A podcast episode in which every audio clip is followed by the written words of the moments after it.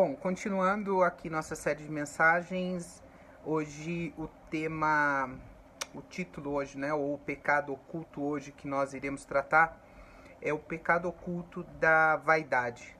O que é a vaidade, né? Hoje é tão difícil da gente conseguir dizer o que ela é, defini-la. Sabemos que ela é um dos sete pecados capitais, faz parte daquele enredo criado a partir da Idade Média para poder definir os pecados, mas nós precisamos compreender. Ela é muito parecida com o orgulho, enquanto o orgulhoso, né, ele, ele está colocando para si todo o seu desejo, toda a sua busca de estar em evidência, a vaidade seria a roupagem que ele iria usar para fazer com que isso se tornasse algo real, para com que ele se sentisse melhor ou de certa forma mais hum, com a sua autoimagem preservada. Então a vaidade seria esse tratamento na sua autoimagem.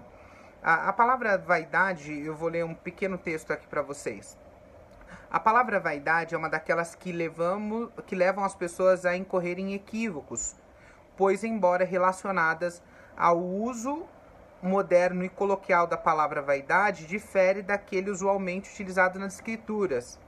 Portanto, ao sermos perguntados sobre vaidade, devemos ser cuidadosos quanto ao sentido em que o termo é utilizado.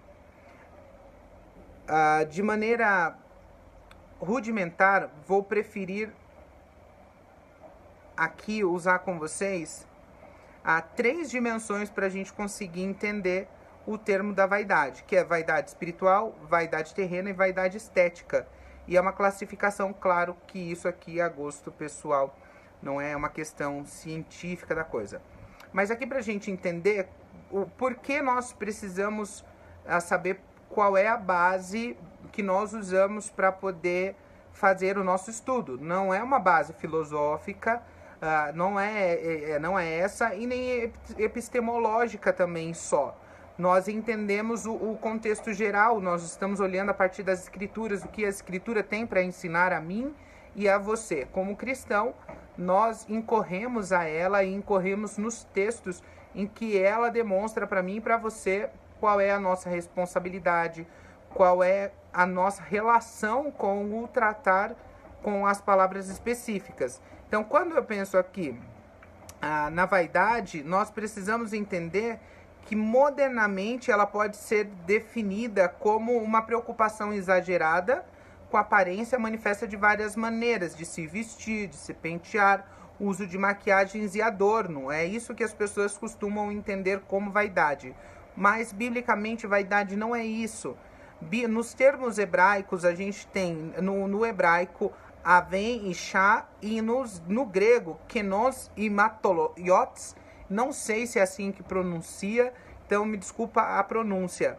Mas essas palavras que são as palavras traduzidas por vaidade, e elas denotam mais uma ausência de utilidade, ou seja, caracterizada com, com aquilo que é de vazio de significado ou não atinge os seus objetivos.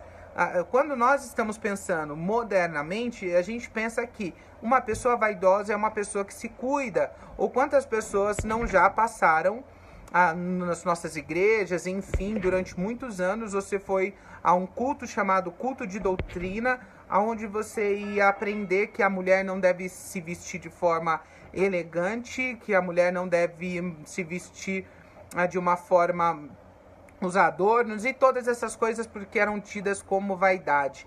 A gente está olhando ali dentro, isso é retirado do livro de Pedro, mas ah, talvez o, o, o que nós não conseguimos entender é o que o texto realmente quer dizer, né? Porque em comparação a essa mulher de Pedro e a Sulamita, quando a gente pensa ela no livro de Eclesiastes, a gente vai ver uma, uma distância né, em tantas outras personagens bíblicas que utilizavam claramente disso para poder ser pessoas que, que ah, mais bonitas, né? Utilizar disso que era possível no momento. Mas para nós, no nosso momento aqui de modernidade, é isso que é. Mas quando na realidade o que é a vaidade é quando nós estamos ah, despreocupados com o que é útil. Nós estamos imersos nesse vazio, nesse caos, nesse lugar de sem sentido.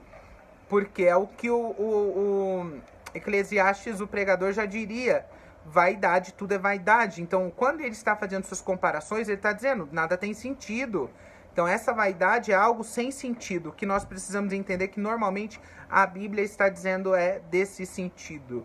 Quantas vezes a gente não, não está fazendo, vivendo coisas que não nos retribuirá nada, porque o que estamos fazendo é coisas sem sentido, sem significado. Estamos fazendo por osmose ou porque a, aquilo ali move de alguma forma com o nosso irmão, né, que está ali logo ao nosso canto, que é chamado de orgulho.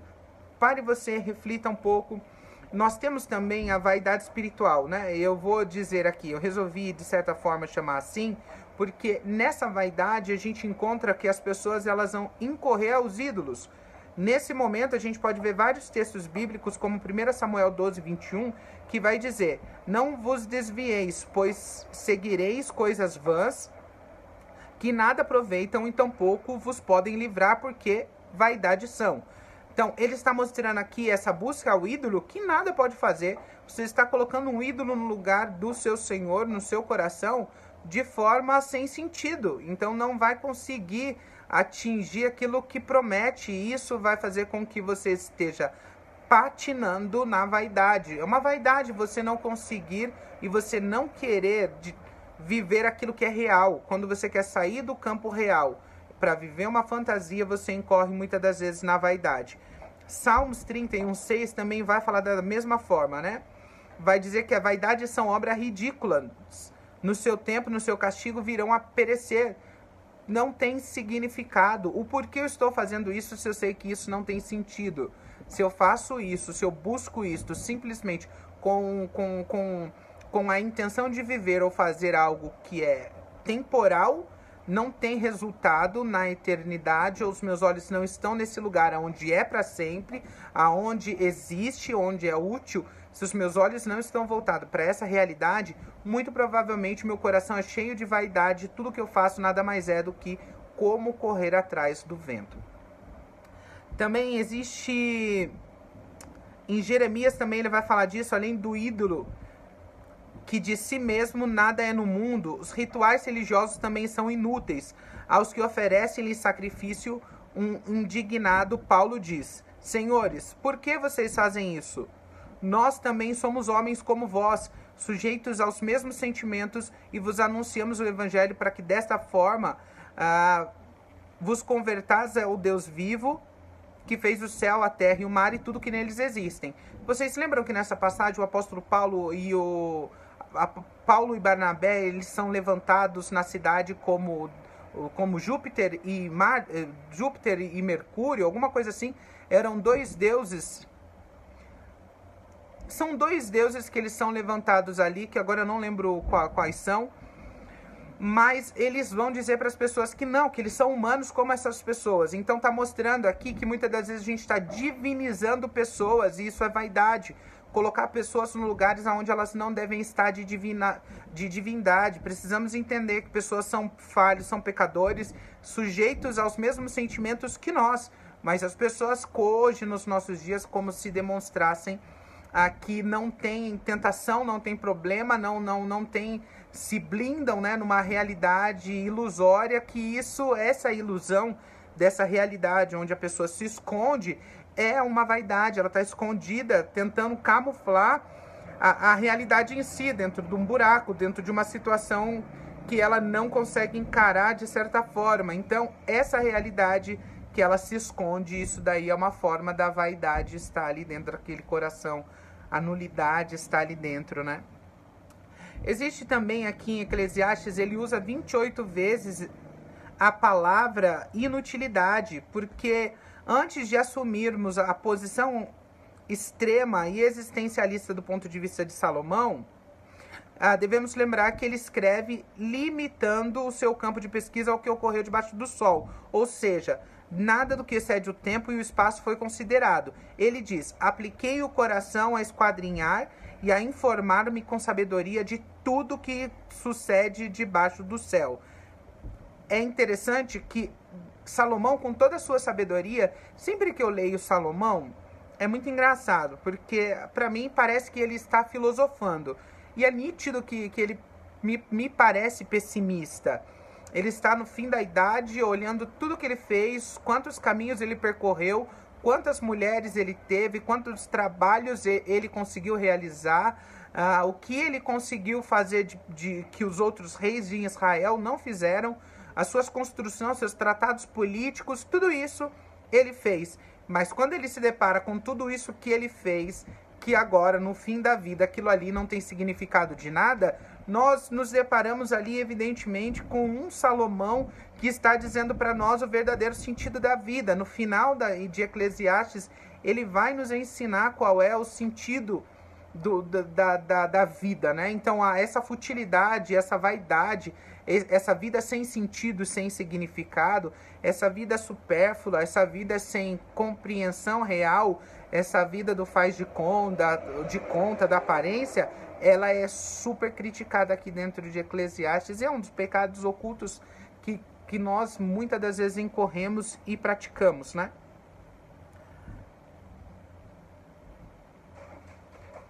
Nós também podemos pensar na estética. As escrituras dizem assim: Enganosa é a graça e vã a formosura, mas a mulher que teme ao Senhor, essa será louvada. Entendida em seu contexto, a palavra vaidade aqui significa que a beleza da mulher é inútil para ela ser reconhecida como virtuosa. E aqui o texto está mostrando para a gente claramente das mulheres, mas nós podemos abranger para todas as pessoas, dizendo que a beleza por si só ou o corpo por si só, ele não é capaz de, de, de fazer com que nós sejamos pleno. O apóstolo Paulo vai dizer que cuidar do corpo é bom, mas cuidar só do corpo e não cuidar da sua vida, também isso é uma problemática, porque isso encobre uma multidão de vaidade que está dentro da gente, porque na realidade o mundo que consegue interferir na nossa existência ah, é, de forma geral, em toda a nossa área social, familiar, ah, no trabalho, nos relacionamentos, é o nosso mundo espiritual. Por isso precisamos sair da vaidade, da nulidade, para que nós vivamos uma vida intensa, nós vivamos uma vida com sentido. Ah, e é interessante que a gente pode pensar aqui também que a formosura que está relacionada à beleza natural, nós precisamos entender que ela não é vista de forma negativa nas escrituras. Eu mostrei para vocês anteriormente. Por isso nós precisamos colocar no nosso coração que se isso daí molda nosso nosso exterior, molda tudo quem somos, nós simplesmente seremos como se colocasse Provérbios vai dizer uma joia de ouro no focinho de um porco, que assim a mulher formosa que não tem descrição, essa mulher que não se guarda, que ela não tem é, é, esse esse seu a sua o seu jardim exposto, né? Como diria Isa, Isa Reis, aonde o, parque, o, o, parquinho de diversão do marido virou uma praça pública. A, a vaidade é condenável e se aplica por um vazio de significado e uma nulidade de propósito. Dessa forma, a idolatria é a essência da vaidade. Da mesma forma, a busca por significado nas coisas terrenas é vaidade inútil. E, se, e preocupar-se exageradamente com a aparência pessoal pode constituir-se sim vaidade.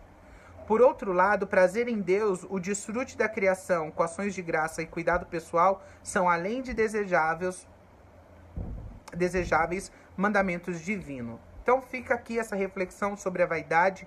Uh, será que há vaidade no nosso coração? Será que estamos com essa vaidade caminhando de mão dada com esse orgulho? Que o orgulho, então, ele quer fazer com que nós estejamos em evidência e a vaidade é a roupa talvez que a gente usa para camuflar ah, esse sentimento. Pense comigo, dá o seu seu feedback. Um forte abraço.